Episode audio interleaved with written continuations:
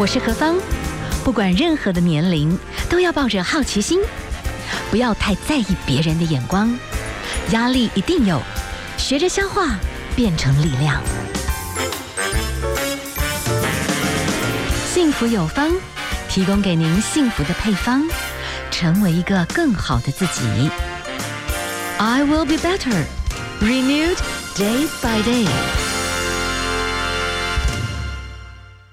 FM 一零二点五幸福广播电台，幸福有方，我是幸福 DJ 何芳。今天我们要邀请到这位女士，了不起，真的要给她掌声鼓励鼓励哈！她真的出了一本书，但是是她的全纪录，她创下了台湾历史上第一位完赛哦圣母峰马拉松女性的跑者，哇！她已经算是极限的运动，而且很多人登圣母峰都已经非常非常艰难，登顶不容易啊。那她还要马拉松哦。好，我们来请教一下这位女性的跑者陆成蔚，我们要称老师了。陆老师您好，嗯，何芳，还有各位听众大家好。是整趟旅程现在集结成一本书，其实谈到了非常非常多的当时的过程，其实呃也有。闻到那个死亡呼啸的声音，然后，但是呢，再累也要美丽。反正这就有也有女性的很多纠结，很多也美好的心情哈。但是其实你是一个爬山新手，可是你这个运动素人哦，四十六岁完赛圣母猫马拉松，来谈一下这什么原因、什么理由让你就一头栽进去，一头栽进去运动这个领域吗？是是。我大概是在呃四十三、四十岁、四十四岁的时候，然后才开始运动的。那以前运动它并不是在我生命中的这个呃呃呃清单里面，对。然后所以。那时候一开始接触运动，是因为被朋友拐去那个骑自行车，然后是一个嗯商管联盟的这个活动，就是一一群上了年纪的人，然后骑脚踏车要环台这样子。然后因为那个时候就是呃我朋友他在举办这活动的时候，很担心没有人参加，所以我是被他硬抓去，嗯，然后去。呃，参加这个骑车环台的这个活动，那我是因为接触自行车的过程当中，然后才开始开启了这个运动的门。嗯，对。然后当然开始走向圣母峰马拉松的这个比赛哈，你从五月份啊，然后就一路这本书其实都是在每个过程。那你怎么？已经很累了，因为你算是极限运动，就是所有的这些整个的行程当中，所有的背包里面该穿的衣服，该万一有什么状况，该准备，其实你蛮重的，十几公斤应该跑不掉吧？呃，我们那时候呃上山那个。带的行李都一定是超过三十公斤以上的东西。对啊，但是呃，我先先说明一下，这些东西并不是我们个人去扛啊。Oh, OK，对，因为你要从那一个，你要背那么多的装备，然后要到那一座山上，然后去。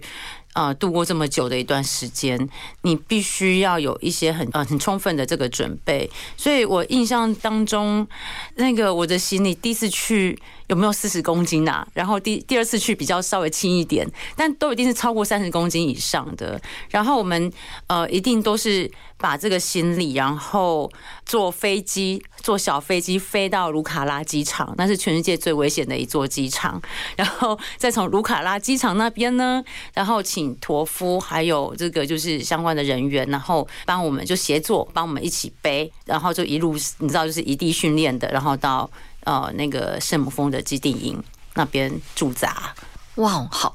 你一开始当然就是朋友带你就就去骑脚踏车，开始跟运动比较有一点结缘。但是后来你很快又被戈壁的挑战赛的那个画面或者是那个宣传 slogan，你有被打动，所以你就是开始找教练来走向这个极限运动嘛？戈壁挑战赛它算是呃两岸三地商学院很重要的一场赛事。然后我那时候只是恰巧就是看到，嗯、呃，我们班有同学他等于是之前去跑过，然后他。传回来一个一个画面，那个画面就是沙尘暴，嗯，你知道前方有沙尘暴，然后一群人呢就冲向那个沙尘暴，我觉得哇，好热血哦，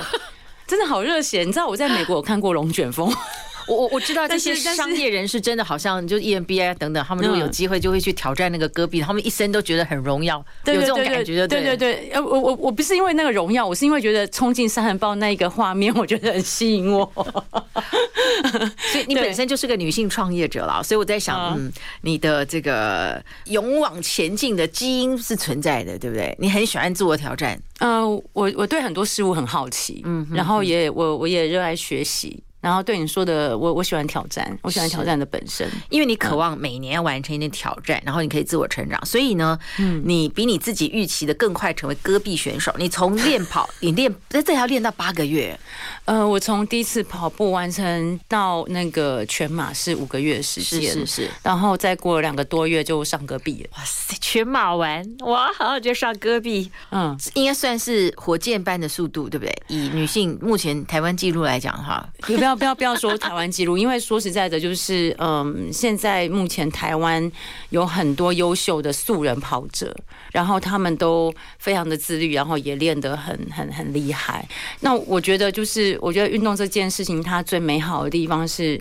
你可以在自己的身体或心理的 mental 上面，你看到自我的成长部分。所以对于我来讲，我那时候给自己原本要去上戈壁的时间是设定两年的时间，因为我不认为说今天。运动这件事情，因为运动它原本不在我的生活的清单，所以我现在一旦跳下去的时候，我那时候原本是想说，我就慢慢练个两年，然后但我没有想到就是说，哎，其实这一个成长的幅度对于我自己个人来讲，它只是突破了我自己对我自己原本的期待，因为我那时候练了五个月之后，我的全马成绩在万金石是破四的哦。可是现在回想起来，那个破四的城市也是也还好啦，因为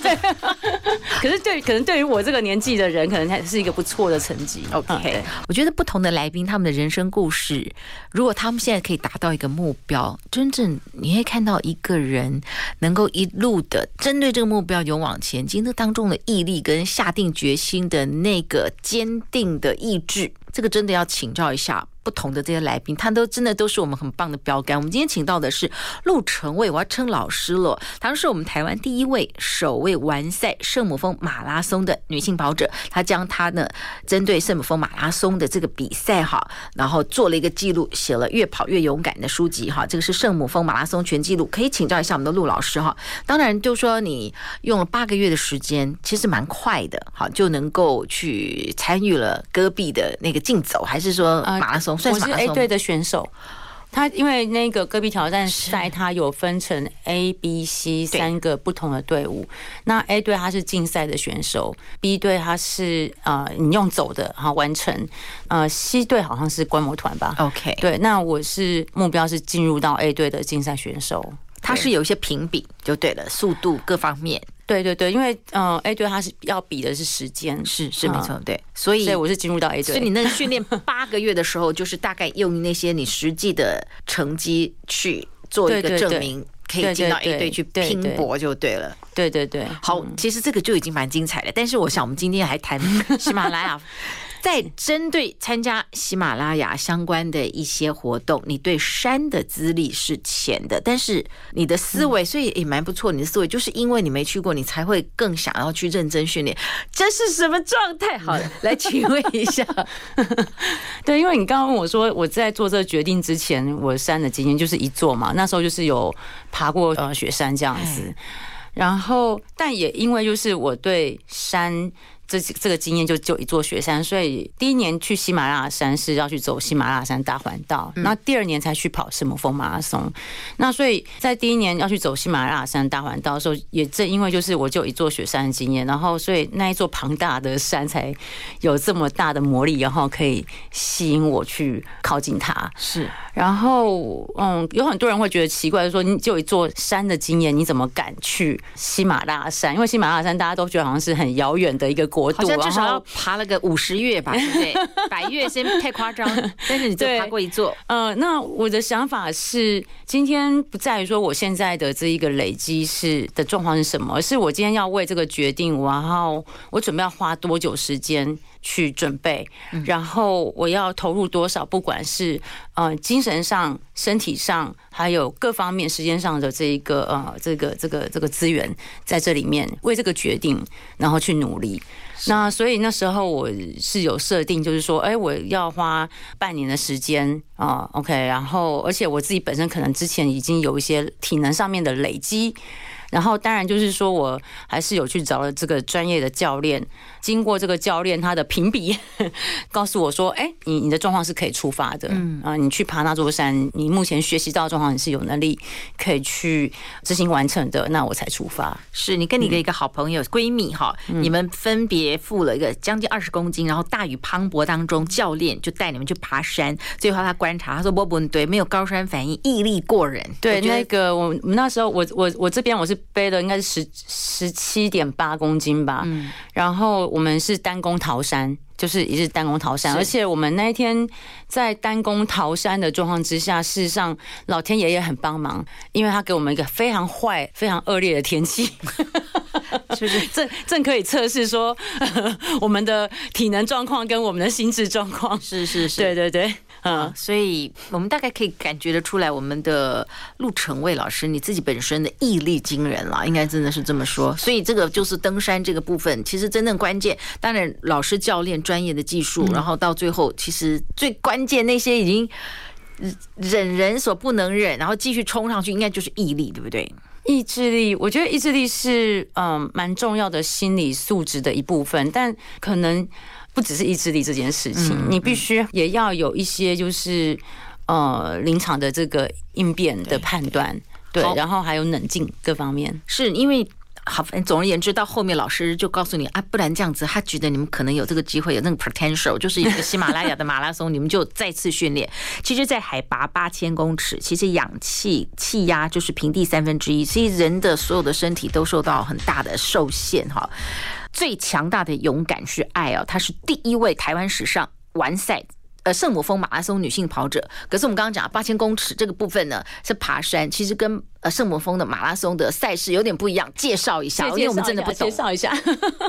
对，那个呃，我们开赛的地点呢是在五千四海拔的基地营，然后一般大家就是，哎、欸，你去攻顶那个是在八千八，OK，对，是那个那那个地方是不能跑的。所以我在想，哦，天哪，这是怎怎样呢？但是呃，你要在五千四海拔那边出发，然后我们是一路是往下，然后又往上，往下又往上，往往下又往上，那最高的点有到五千五海拔，是是，然后这个上上下下的总落差也到七千八了。就是五千四开始先往下，一直跑，跑，跑，跑，跑，跑，没有一直往下跑，就是它是上上下下，上上下下嘛。OK OK，因为它是一个越野赛，是。然后你就是呃，你会就是呃，穿过你知道不同的山呃，然后山丘、高原，你知道高海拔的，你知道各式各地的景象。我们从冰河一路跑到就是那种高山高原的这个。呃，这个这这个地貌地况都是很不一样的，是是，所以它是有高高低低的落差，然后也到了将近就是七千八海拔，也是将近就是你知道就一座圣母峰那个高度，从海平面来看，那但是就是说它不一样的是，我们并不是呃去像一些探险队，然后你知道去攻顶的那一段路程，那段路程是不能跑的，嗯，那段路程是不能跑的，是。那但是相同的地方在于说，因为呃。现在目前去基地营这个呃，就是去践行的路程，事实上也一些旅行社也在做，它是一个很商业的这个呃路线。嗯，那但是呢，呃，一般来讲，就是你你去基地营。的那个就是插旗的那个地方，它并不是真正在基地营的这个里面。真正基地营的里面可以驻扎的地方呢，就有两种人可以进去。一个就是这个探险队，你要去攻顶八八四八的这一个这个探险团。是。那另外一个呢，就是我们这个圣母峰马拉松的这个参赛选手，嗯嗯，可以去进去里面驻扎。那说实在的，这也是我当初要去报名圣母峰马拉松一个很重要的动机，因为那时候呃，我们第一年去那个走喜马拉。大环道的时候，然后就是到达圣峰基地的时候，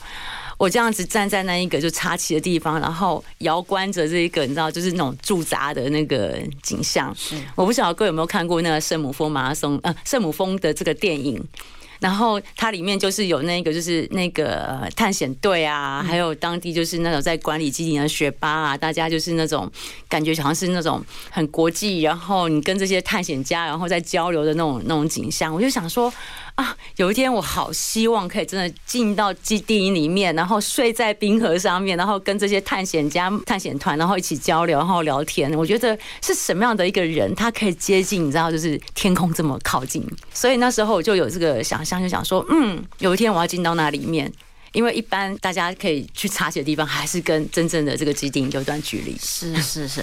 我可以请教一下，其实你们在受训，大概受了多少的训练，才真正参加这个非常极地，然后非常特殊的？你说什么峰马拉松吗？对，对我通常都是大概准备半年吧，半年到。对对对，我那时候我记得我那时候做这个决定，大概半年到八个月吧。嗯，但是问题是我。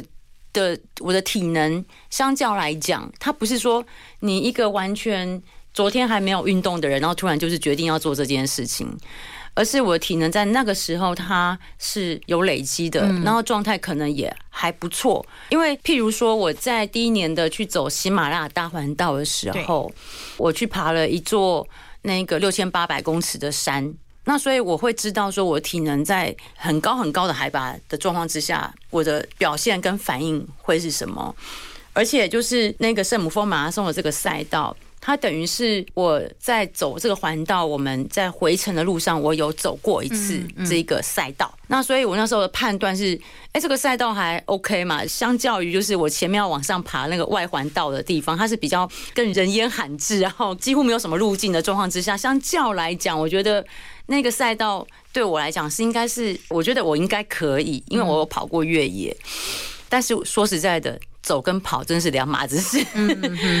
而且引用个思考，就是我们的那个赛道哦，你往上一般的就是观光团体哦，你往上是要花五天的时间，下坡比较快，还是要花三天的时间，这是一般的观光团体的那个脚程对的状态。那我们同样的这个路线，但是多了一段，就是六公里要去拿信物啊，信物的这个折返点的地方，我们要在一天之内。所以最好在几个小时之内把它给完成，极度压缩了，就是等于是对一个极度压缩的状态。是，那在高海拔，你呼吸都已经很困难了，你要怎么样在更短的时间之内去完成它？所以这个都会是一个挑战。哇，在你的书籍里面，就是专业设备的必要性。其实你们在跑的时候也是会有风险，你你六把豆呢？对，呃，应该是说我我高山症发作，然后呃跌倒那个是在异地训练的时候，是是是是是在异地训练的时候，因为我们上行的过程当中，我要不停的就是去训练自己的体能嘛，然后去用跑步的感觉去适应那个氧压，嗯，所以在过程当中就是差点飞出去这样子，对，我得飞出去，因为一边是山壁，一边就悬崖啦，哇，Oh my God，这真的是有这种风险，就是那是因为。极度的可能是缺氧，或者是不是啊？因为就路不是平的嘛，你不是在跑公路啊，你会有石头会绊到树枝啊。哦，对对对，哇，在你书籍里面你有谈到啊，就是你们要去那个插旗的地方，哎，有急性高山症发作，你可以谈一下你们当时那个比赛的状态吗？我印象中，大概最靠近圣母峰基地营，就是我们选手村有干净水源的村落，是在四千九海拔的一个村落。哦然后，所以那时候的向导他是希望说，因为可能呃也要就是保护我的身体健康嘛，因为毕竟我这次去参赛，它不是一个就是观光的践行的一个行程。那所以干净这件事情对我们选手来讲是很重要的一件事情，所以他觉得那边的卫生条件相较来讲会比较好一点点。所以等于在最后的一段路，我们那时候的策略就是会驻扎在四千九，然后我每天呢就把圣峰基地当做大安森林公园，你知道，每天去跑一趟。然后下来，然后那个时候，因为我在四千九之前呢，我的呃一地训练的状况都还不错，因为我每天都跑，对，每天都练习，等于是每天适应那个压力，对不对？就是空气的状态，对不对？适应海拔的状态，所以我状况，我体能表现在四千九之前，哎，状况都还不错，哎，我都还可以跑得起来，然后 performance 都比想象中的还要好。然后，所以四千九那一天就是直接跑上去嘛。那可是那个状况应该就是我速度太快了，OK，一下子就是整个身体它呃不适应，然后所以就引发了这个急性高山症，它是比较急性的。然后那个时候呃，你身体第一个会感觉到很呃晕晕眩，那会有点想吐，然后就是身体那个就好像被刺了一个气球，你的那个体力就这样嘘。就只知道就是，哎，你知道前一刻你还可以很有很有力气，你还可以跑起来，然后下一刻你就觉得，哎，不行了，不行了，就整个人要软掉了。嗯、对，很快就整个状况很，很快会很快。然后所以后来我就赶快就是跟呃伙伴我就想到尼玛说，就说我们要赶快撤，我要回到那个驻扎地。对。因为呃那个地方就是你过了大概下午三四点的时间，整个天色，然后风会变得很强，然后天色就开始，你知道就直接是在暗掉，而且我们在那地方还是一个冰河的地形，是。那所以冷。冷冷冷那是无庸考虑的，是说因为冰河地形它你会有危险。哦，OK，对你有你下坡又是更危险的状态，所以我要赶快就是撑住，很冷静的，然后要赶快回到我驻扎的地方，对，然后我觉得在这一段。我自己回想起来，我觉得我还蛮满意自己的表现，因为 我那个时候就是很冷静的，然后就用心智控制生理状态的一个状况，然后把身体给 hold 住，然后也没有就是整个就瘫掉，然后就就是还是很冷静的，然后赶快就一步一步一步回到我驻扎的这个村落，然后回到村落之后，我还有能力交代我的向导说我的护照、现金，然后什么东西摆在哪里，我。决定我待会会吃哪些我的备用药，我多久一几个小时我会会吃，然后我的房间门呢，我今天晚上我不会关，请你要过来，你知道来看我，看我的我的呼吸状态。那如果呢我的呼吸的状态不好的话，就立刻帮我叫直升机了，然后帮我送到医院。那送到医院呢，请你帮我开英文的这个医疗证明，我回去才可以请保险。我还可以交代他这些事情，然后就直接昏迷昏迷过去了。回到昏迷过，我大概躺了大概十六个小时吧。是哇，所以那那段时间算是危险的。然后你其实，在那个快要昏迷的过去，其实你的书籍里面谈你，你就开始想到那一段路程碰到的选手，有人来拼名次，有人是欢乐加油团，有的人是准备弃赛，因为 so hard。那你的目标是什么？呃，急性高山症之后，我的目标就有一件事情，就是我第一个想的是，我是不是还可以比赛？我应该第一个第一次想到是这样子。然后评估之后。我跟我的向导就是聊过，他们他觉得我的状况是可以继续参加比赛的。那所以我那时候的想法就是完赛啊，只要完赛就好。OK，对。所以这样安全的完赛，这种喜马拉雅山的马拉松，它时间是拖得很长。它可以，比方说你们十几个小时突然有些状况，但是因为那里本来就有很多风险，它是允许有一个更长的时间去完赛，就对。呃每一年状况我我不太清楚。我那一年我那一年的状况是在我们开赛前一天，他大有过来告诉我们，是说他们现在有一个规矩，就是说当天。他六点就会就是 close 掉，然后所以你身上要带着一些钱。如果说你跑不完到终点，你六你在下午六点前你还跑不回终点，你就不能再跑了。你必须要找，比如说你可能跑到哪个村落，你就可能要自己在那边住。是，是，但是因为他有很多国际选手，可能有很多人如果没有办法完成这个比赛，大家不是很开心，所以他有开放一件事情，说他开放隔天你还可以继续跑。如果你在早上八点之前，OK 可以进得了。终点的话，嗯嗯嗯，那等于是要跑两天嘛？是是，就第一天你跑到六点嘛，然后第二天你再继续跑，然后可是在凌晨八点那那个之前进到终点，但是我并没有想要跑两天，对 对 对。高山症其实后面时间就有一点点压缩了，所以那段时间你要怎么去调配？哇，是那种心魔就是你也是会担心会不会再有高山症啊，所以你也不能冲太快了，对不对？就所有的 tempo 哇都要汲取，很快速的要调整，汲取教训。你真的很想完成，好，你怎么去调节后面的那个时光？我觉得可能后面第一个是我最在乎，就是我整个就是在生理这部分的反应，就是哎，我现在有没有咳血？OK，咳血，对，我就我有没有咳血，然后我的我现在呼吸状态怎么样？嗯。所谓的就是可以完赛，我是在什么样状况之下可以完赛？我这些自己都要做一个很就是很理智的自我评估，因为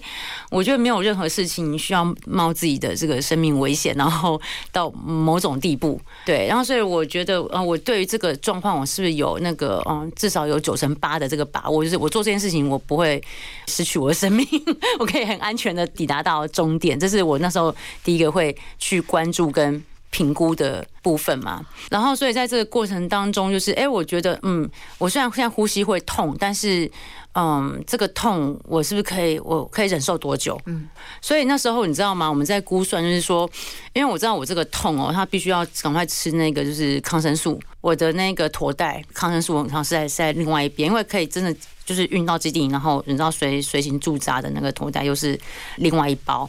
那所以那时候就在想说，哎，我什么时候可以吃药？因为吃药有吃药的反应的风险。对。然后所以那时候就在思考说，哎，我什么时候需要吃什么样的药？然后我要多久之内，然后赶快抵达到终点？所以那时候有推出一个数字，就是我希望我自己在下午四点半抵达终点。是在这个过程当中，你们又经历了一个地方哈，有一个基地营叫做。岛峰，其实，在那里面，岛峰是在第一年的时候，不是在第二次的圣母峰马拉松。哦，是是是是是。对，所以导风的话，是你们应该算是在 training 的过程当中的一个。嗯，不，嗯，应该导风它是我第一年去走喜马拉雅大环道，然后最挑战的一个点。哦，好好，所以也是累积了这种，你已经感觉到说，因为你在这本书籍里面，你觉得几乎好像有离死亡好近的一点点的。哦，对，那岛峰那是真是很累，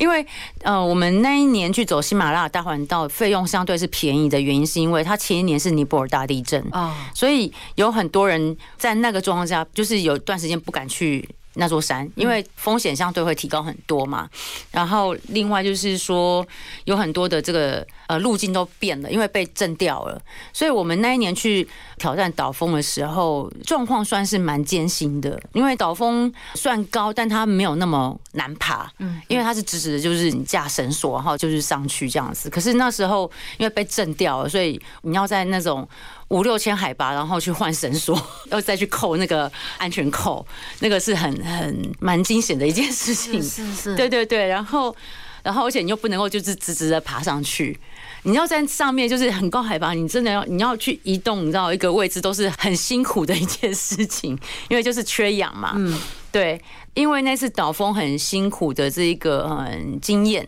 所以我觉得才有这个勇气。就是前面有多辛苦，你后面才会诞生更大的勇气跟自信，然后可以去挑战一个你觉得可能更有挑战的事物。这样是啊，所以从五月十四号一路到五月二十九号，嗯，这个比赛是有这么长的时间？没有啦，他就只有比五月二十九号那一天嘛。但是你们五月十四号就要去什么 stand by 就对了。应该这样讲，就说我大概那时候是抓了三个礼拜，是是，然后要飞到那座山上，然后去。呃，为这个马拉松准备，因为你这个高海拔的赛事，你都是需要时间让身体去慢慢去适应那个海拔的变化。嗯嗯，对。那真正赛事的那一天就只有一天，五月二十九号那一天，它是为了要庆祝人类史上第一次登上圣母峰的一个纪念活动，所以是五月二十九号那天，就当天就当天。对，拼到最后啊，你你有讲到，就是说有那么一刻，好像驰骋在风里，周围静止，所有的景物凝结，空气如此稀薄，你也觉得自己身体好轻，然后你心里一直告诉自己一定要好好的，这是你对家人表达爱的方式，这也是对你的教练尼玛之上最敬意的方式。嗯，现在讲这段话，你心里面的感觉是什么？自己都蛮感动的。对啊，因为。我觉得我不晓得，嗯，你们在跑步的过程当中，或是你在做一些其他事情很专注的时候，会不会有那种入禅的那种、那种、那种心流完全进去了？对对，所有旁边的事情都 disappear。对对对对对。那所以我记得就是在那个时候，你知道痛是痛到没有知觉的，因为你那时候连呼吸都在痛。那个就是你，因为那边太冷了，你每吸一口冷的空气，你里面是有很多破口的，嗯，而且再加上你身体已经感染了，然后再加上已经高山发作了，然后又你知道，OK。你现在呃，虽然可以，你知道，就是还是在跑，但是就是很痛。嗯，可是，在那个 moment 当下你，你你不会感觉到那个痛。嗯，然后你眼前就是专注你每一个脚下的路，跟你知道，就是那山上的整个空气的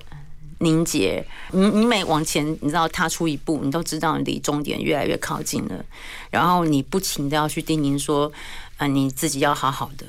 你要好好的，你要好好的，嗯，然后因为终点很靠近了，你就过那个终点，然后你是 one piece，你是整个人好好的，家里的妈妈孩子才不会担心，而且在一个路，而且在这个过程当中，因为你脑中好像就是也有一种翻页的感觉，然后人生跑马灯的感觉，你会回想起，因为你离终点越来越靠近的时候，你就会突然想到你是怎么上来的嘛？你在这个上来过程当中，呃，我的伙伴尼玛，然后他也是我的向导，还有他的家人，你知道在那过程当中，他们都很兴奋，有一个台湾人然后来比赛，而且是他们认识的人，他们每一个人呢都变好像都变成是我的教练。譬如说那个尼玛的弟弟，他就主动讲说：“你你那个在美眉那边睡觉，然后明天就是要跑来我这里哦，然后到这个村庄然后你知道再回去，然后你跑到那个弟弟家的时候，他。”的那个高山的奶茶都已经帮你准备好了，你就喝了一碗奶茶之后，然后 OK，你就在启程，然后你就跑回去，然后所以在那个地方整个训练的过程，它既安静，可是又痛，因为你会开始慢慢生病，嗯嗯、对，你身体会痛，可是你知道吗？这个过程，这个过程当中，它就像是那一杯奶茶一样，都是暖暖的，它是暖到心里面的，然后你会有很大的一个力量，就是觉得说。你不能够去辜负他们的所有人的期待跟好意，然后你是可以完成的。那所以我觉得有时候，嗯，你意志有没有薄弱的时候？我觉得也许有吧。但是你想到这么多人，然后可以，然后那么多双手。那时候就是满满满满满满的一个感动跟力量，你会很安静的陪伴你自己，然后抵达那个终点。是我们今天非常荣幸访问到的是陆成伟老师，陈老师不为过，台湾史上第一位完赛圣母峰马拉松的女性跑者。最后一点点时间，请陆老师跟我们分享你的幸福是什么？可以健健康康的，然后跟家人在一起，跟朋友在一起，继续跑下去。太棒了，非常谢谢你跟我们的分享。今天我们节目到这边告个尾声，谢谢，也谢谢陆老师，希望继续告诉我们更多美好的这些挑战极限的故事，但是要好好的，好吗？好，谢谢，谢谢，谢谢。